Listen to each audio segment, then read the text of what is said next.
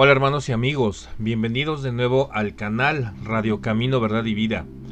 Continuemos con nuestras reseñas de los personajes de la Biblia y quiero recordarles que se suscriban al canal y activen la campana de notificaciones para recibir todo el contenido. Compartan en sus redes sociales.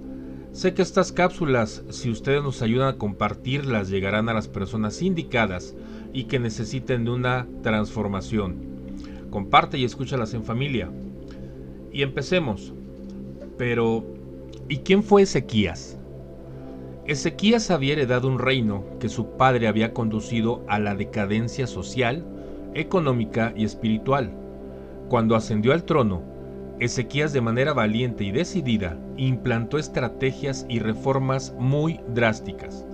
Reabrió el templo que su padre había clausurado abolió la idolatría que existía en todo el país. Siguió las instrucciones de Dios al pie de la letra, salvo por dos excepciones.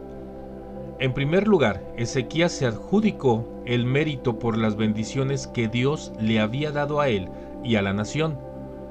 Con orgullo mostró las riquezas de su reino al pueblo de Babilonia, quienes posteriormente conquistaron el reino de Judá esos tesoros no le pertenecían a Ezequías, sino a Dios.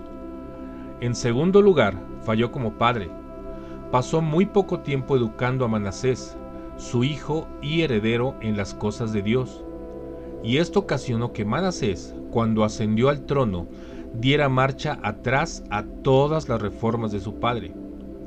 La idolatría que se instituyó durante el reinado de Manasés dio inicio a una de las mayores caídas espirituales del país, al grado que el profeta Jeremías atribuye a Manasés la desaparición de Judá como nación, y le dio la reputación de haber sido el más perverso de todos los reyes de Judá.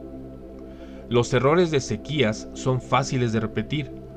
Podemos mirar a nuestras posesiones, nuestro estatus y nuestro progreso en nuestra sanación espiritual y podemos llegar a creer que todo lo hemos logrado por nosotros mismos.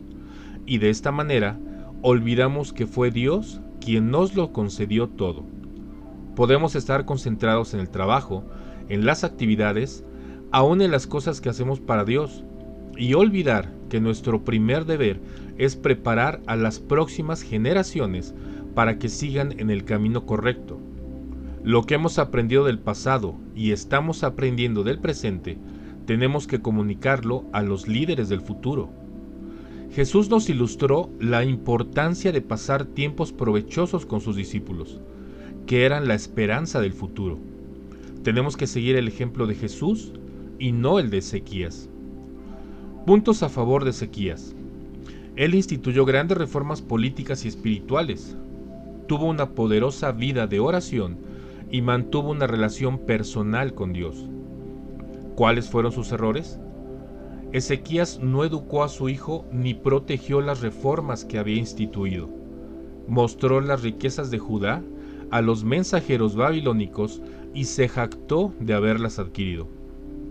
¿Y qué aprendemos de Ezequías? Debemos darle a nuestra familia lo que aprendemos en la sanación espiritual, si queremos protegerla de nuestros errores pasados.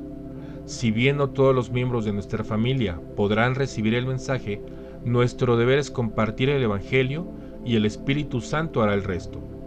Cuando le entreguemos a Dios por completo nuestra vida, las consecuencias para nuestro bien serán asombrosas. Y bueno hermanos y amigos, este fue un panorama sencillo de la vida de Ezequías Esperamos que sea de bendición.